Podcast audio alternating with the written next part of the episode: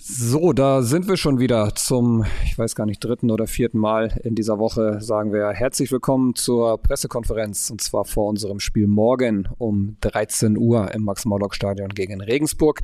Wir rechnen mit 28.000 Zuschauerinnen und Zuschauern.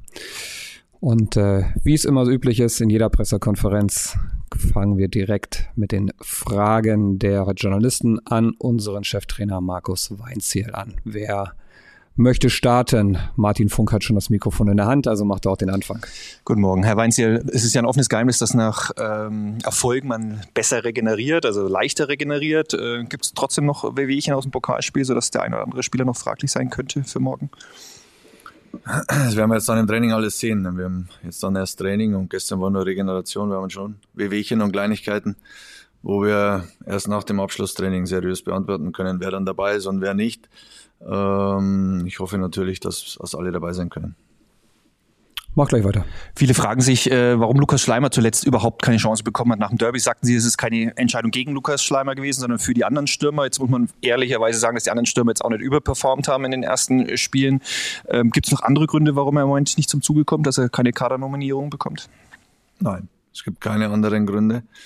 Es äh, ist immer wieder so, dass wir enge Entscheidungen treffen müssen, auch harte Entscheidungen treffen müssen wir mit Lukas oder ich mit ihm gesprochen habe, was ich verbessert haben will. Und er ist sehr aufnahmefähig und es liegt an ihm, es liegt an den Leistungen im Training, es liegt an den Leistungen in den Spielen von den anderen oder eben dann auch von ihm. Es äh, ist immer wieder das gleiche Prinzip, wir wollen nach Leistung das Ganze entscheiden. Aber auf der anderen Seite ist es natürlich auch so, dass du als Trainer eine Kaderzusammenstellung danach brauchst auf der Bank, um alle Eventualitäten äh, abzudecken. Da bringt es nichts, wenn du acht Stürmer auf der Bank hast. Also von daher waren es immer enge, harte Entscheidungen, aber das äh, ist nicht äh, Gesetz für die Zukunft.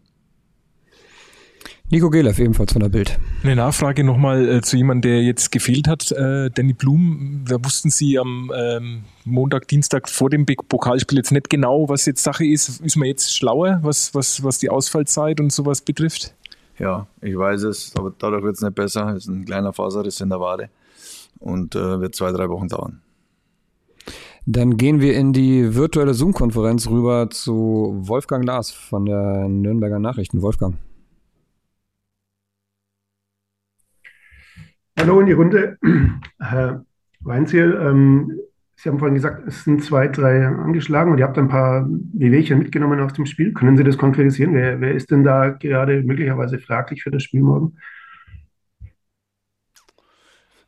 Ja, kann ich schon. Äh, ob ich es will, weiß ich nicht, weil dann können wir es gleich den Regensburgern auch alles erzählen. Aber ganz grob ist es Felix Lohkemper, der abgewunken hat, auch beim Elfmeterschießen, weil er Adduktorenprobleme hat. Ist die Frage, ob er es, ob er es schafft, ähm, jetzt hundertprozentig zu trainieren.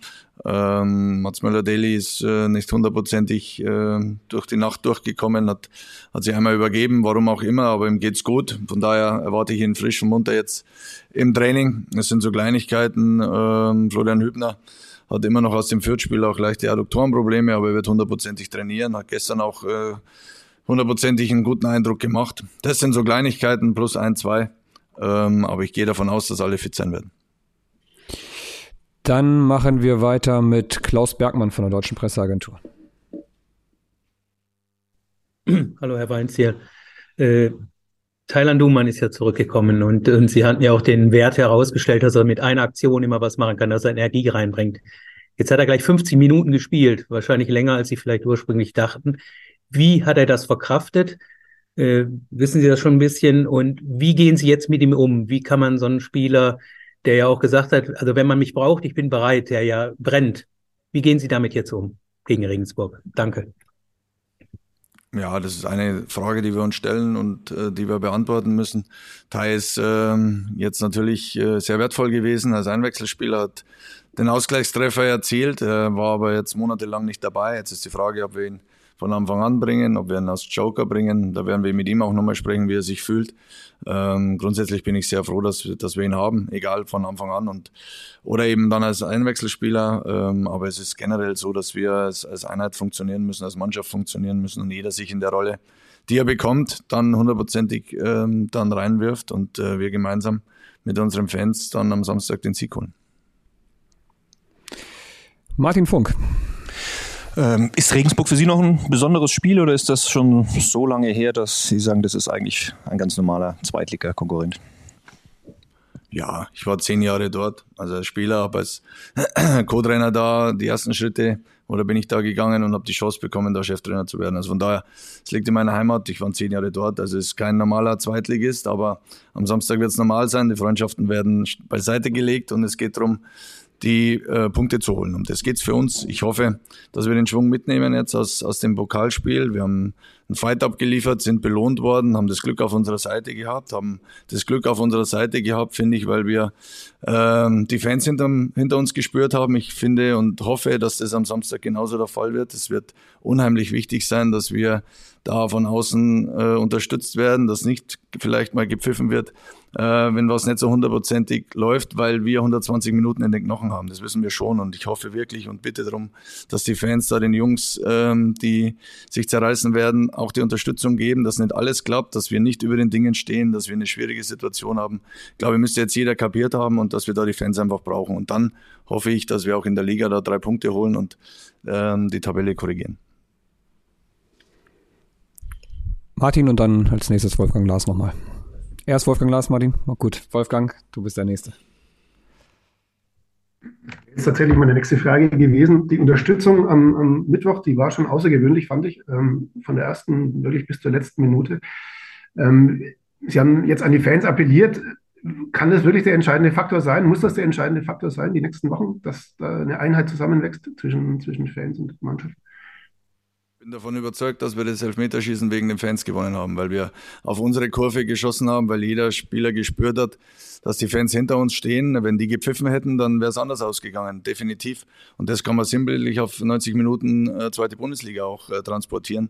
Wenn wir die Fans im Rücken haben, wenn wir es schaffen, eine Einheit zu werden, da sind wir verantwortlich. Äh, das ist mir klar, dass der Funke überspringt, aber ich glaube, dass wir in allen Spielen auch wenn wir ähm, enttäuscht waren über Niederlagen. Aber in allen Spielen, die wir jetzt bestritten haben, hat die Mannschaft alles gegeben, von den läuferischen Daten, von den Zweikampfwerten. Das kann man ihnen nicht vorwerfen. Und deswegen war es immer wieder dann auch trotzdem so, dass Pfiffe dabei waren und das zieht die Jungs einfach auch runter. Und wenn die Pfiffe nicht kommen, beziehungsweise wenn wir schaffen, dass gar keine äh, Pfiffe notwendig sind, sondern im Gegenteil, dass die Stimmung positiv ist, dann gibt es Energie. Und nochmal, wir sind weitergekommen, weil wir auf unsere Kurve geschossen haben und weil wir unsere Fans im Rücken gespürt haben. Und ich hoffe, dass das jeder kapiert, dass wir das brauchen, dass die Jungs jung sind, dass äh, keiner dabei ist, der irgendwas absichtlich macht, dass wir nicht über den Dingen stehen, dass wir uns alles hart erarbeiten müssen.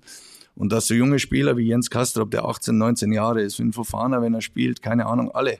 Ich kenne keinen ausgebufften Profi von meiner, von meiner Mannschaft, der irgendwas hier fahrlässig angeht, sondern vielleicht können wir es nicht besser oder vielleicht machen wir im letzten Detail es nicht richtig, weil das Selbstvertrauen momentan nicht da ist. Aber das müssen wir uns erarbeiten.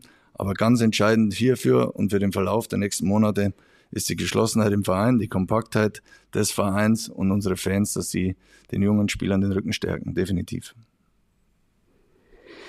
Jetzt Martin. Eine Nachfrage zum Elfmeterschießen. Noch Christopher Schinter hat uns mal in Südtirol im Trainingslager gesagt, dass er seit seinem Millionenschuss für Huddersfield nie mehr einen Elfmeter geschossen hat und das auch überhaupt nicht sein Ding ist. Mussten Sie ihn überzeugen oder wie war das direkt davor oder war das einer der Namen, den Sie nicht mehr entziffern konnten und dann auf Schindler getippt haben? Ich konnte meine, ich konnte meine Namen schon entziffern. Ein anderer vielleicht konnte meine Namen nicht entziffern. Aber so will ich jetzt gar nicht ins Detail gehen. Es waren einige dabei, die haben Hurra geschrien und einige haben gleich mal so weggeschaut und waren nicht ansprechbar. Bei Shindy war es auch so, dass er geschossen hat, dass er getroffen hat und ähm, dass ich sehr froh bin drum, dass er den nächsten Millionenschuss war ja auch einer von fünf, nicht nur Schuranov, äh, der den entscheidenden gemacht hat, sondern der war ganz wichtig als Dritter. Erster, drei und fünf sind immer die entscheidenden, finde ich, beim Elfmeterschießen und er hat es äh, gut gemacht und ist der Verantwortung gerecht geworden. Bitte. Noch eine Frage zu Regensburg. Spiele gegen Regensburg sind im Regelfall nie attraktiv, geführt von 280 Zweikämpfen irgendwie pro Halbzeit. Ähm, wie geht man mit so einem Spiel jetzt um, was ja wahrscheinlich ganz anders ist als mit Düsseldorf, die durchaus auch ein Spiel machen wollen? Regensburg will das Spiel mal eher zerstören. Ja, man kennt Regensburg, man weiß die Statistik aus den letzten Jahren. Also es waren nie hohe Siege des Clubs dabei. Also wenn einer ins Stadion kommt und meint, wir schießen die jetzt nach Hause, weil es ein wichtiges Spiel ist, ähm, dann bin ich mal gespannt. Also ich stelle mich auf den, auf ein spannendes Spiel auf, einen engen Sieg ein. Ähm, die werden uns nichts schenken, die werden hierher kommen. Weiß ich aus, aus meiner Zeit noch, dass für ganz Regensburg das ein Highlight ist, dieses Spiel. Und ähm, dann werden sie fighten. Und auf das kommt es an, dass wir da dagegenhalten. Und äh, die Regensburger zeichnet nochmal aus. Ich habe vorher schon gesagt, dass sie als Einheit auftreten. Als Verein als Einheit und als Mannschaft als Einheit. Und dementsprechend werden sie jeden Zweikampf angehen. Und ähm, dadurch haben sie schon jahrelang die Liga gehalten. Dadurch haben sie schon jahrelang auch wichtige Spiele gewonnen. Und da gilt es dagegen zu halten, mindestens genauso gut in diesen Zweikämpfen präsent zu sein und dann individuell besser zu sein wie der Gegner. Wolfgang Lars. Lino Tempelmann wird, wird fehlen am Samstag. Welche Optionen haben Sie denn, um, um ihn zu ersetzen? Wäre auch eine Möglichkeit, ähm, den Mats Müller-Deli immer wieder ins Zentrum zu stellen? Fürth-Spiel war in allen Bereichen ein Scheißspiel, inklusive der, der fünften gelbe, gelben Karte von, von Leno Tempelmann. Das müssen wir, das müssen wir ersetzen und ähm, da haben wir mehrere Ideen, mehrere Möglichkeiten. Aber wie gesagt, ich muss jetzt das Training abwarten, wer hundertprozentig auf dem Platz steht und dann werden wir die beste, beste Elf finden. Hier jemand wunschlos glücklich. Nee, Martin noch nicht. Noch eine Frage zu Jamara, der den Linksverteidiger hat er ja schon mal gespielt in seiner Karriere. Ist das jetzt eher eine Dauerlösung oder war es jetzt einfach mal ein Experiment, Nürnberg nach vorne zu schieben ähm, und äh, Jamara als Linksverteidiger aufzustellen? Ja, die Problematik auf unserer linken Seite ist, ist bekannt mit den ganzen Ausfällen. Von daher ähm, hat Fabi Nürnberger jetzt öfter gespielt. Ich war nicht hundertprozentig zufrieden mit ihm. Jetzt hat es Jamara gespielt. Äh, ich finde, er hat es ordentlich gemacht. Valentini auch auf der rechten Seite. Also werden wir sehen, wie wir jetzt entscheiden. Aber äh, ich weiß, dass Jumbo das spielen kann und, und auch ordentlich, auch wenn es ein Rechtsfuß ist auf der linken Außenverteidigerposition. Wolfgang. Vielleicht noch ein Wort zu Florian Flick, der sich da in der 121. Minute geopfert hat für die Mannschaft und jetzt erst im Finale wieder dabei sein darf. Ähm, ähm, sowas, sowas möchte man sehen als, als Trainer, oder? Dass ein Spieler alles hinten anstellt, um, um der Mannschaft den Erfolg zu geben. Wie, generell, wie, wie sehen Sie ihn gerade? Wäre auch eine Möglichkeit, äh, den, den Lino Tempelmann im Zentrum zu ersetzen? Haben Sie, haben Sie darüber auch nachgedacht?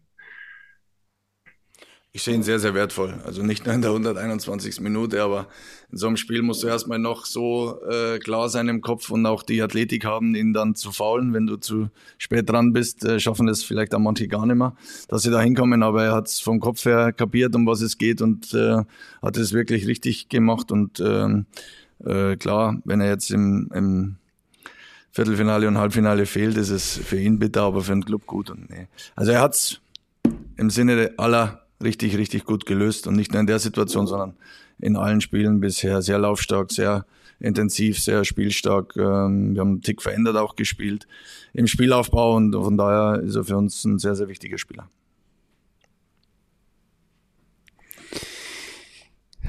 Gut. Keine weitere Fragen gibt es, glaube ich, nicht mehr. Dann würde ich sagen, beenden wir die Pressekonferenzen und wünschen euch allen schon mal ein angenehmes Wochenende. Bis dahin, macht's gut. Tschüss. Ciao.